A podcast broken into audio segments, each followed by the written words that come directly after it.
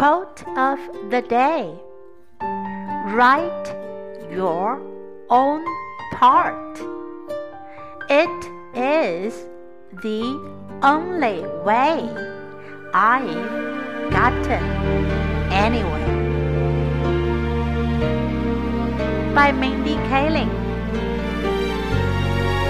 Write your own part. It is the only way I've gotten anywhere. Word of the day. Own. Own